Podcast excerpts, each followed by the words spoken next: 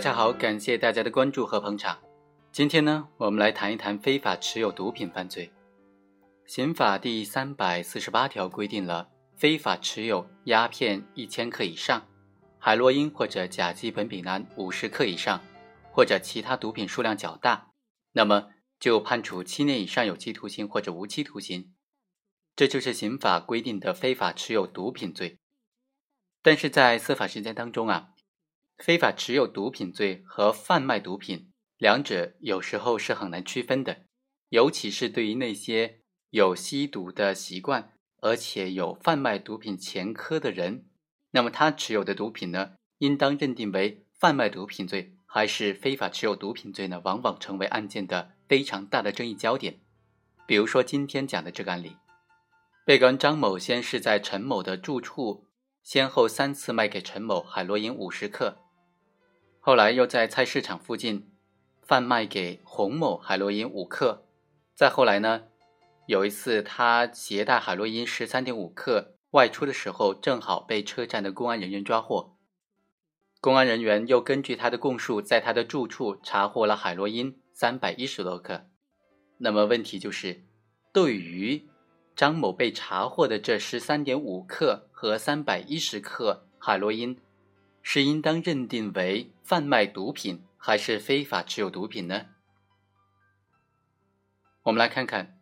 非法持有毒品呢，它一般说在客观方面就表现为藏匿、存储毒品的这种行为。但是走私贩卖毒品呢，这些犯罪行为也包含了藏匿和存储的环节。在司法实践当中，怎么样正确的区分非法的藏匿、存储毒品行为的性质？什么情况之下行为人藏匿、存储毒品的行为构成非法持有毒品罪？而什么情况之下？应当认定为走私贩卖毒品的一个行为呢？它的关键就在于看行为人的主观方面是怎么样的一个犯罪故意。如果有证据证明行为人以走私贩卖毒品为目的，那么行为人藏匿或者存储的毒品的行为就是走私贩卖毒品行为的组成部分，构成走私贩卖毒品罪。而如果行为人不具有走私贩卖毒品的目的，或者没有掌握相关方面的证据，那么行为人的行为就应当构成非法持有毒品罪。但是司法实践当中常常会出现这样一种情形，像本案这种情形，被告人贩卖毒品的事实是非常清晰明确的，证据是确实充分的，但是被查获的部分毒品是处于没有交易的状态，也就是这种。非法持有的状态，那么对于这类非法持有毒品行为，又该怎么认定呢？是应当认定为非法持有毒品，还是应当认定为贩卖毒品呢？我认为应当首先把被告人的犯罪事实做一个整体来看待。如果行为人主观上有贩卖毒品的故意，客观上有贩卖毒品的经历、过往的经历，并且行为人本人没有吸毒，或者本人虽然吸毒。但是藏匿或者存储的毒品数量明显的超过了个人吸食所需要的这个数量，这个时候呢，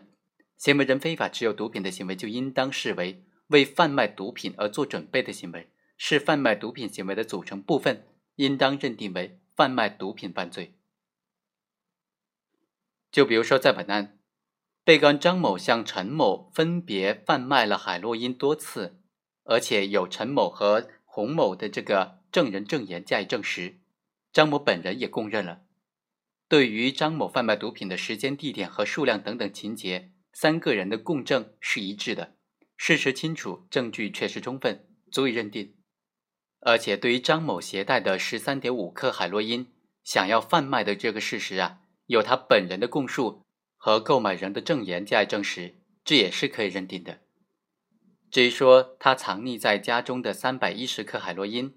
从查获的时候被分装成六十二小包的这个情景来看，张某如果是自己吸食，显然是没有必要做出这么精细的分装的，而且三百多克呢都是用于自食，也是不可能的。检验报告又证实张某本人就不吸毒，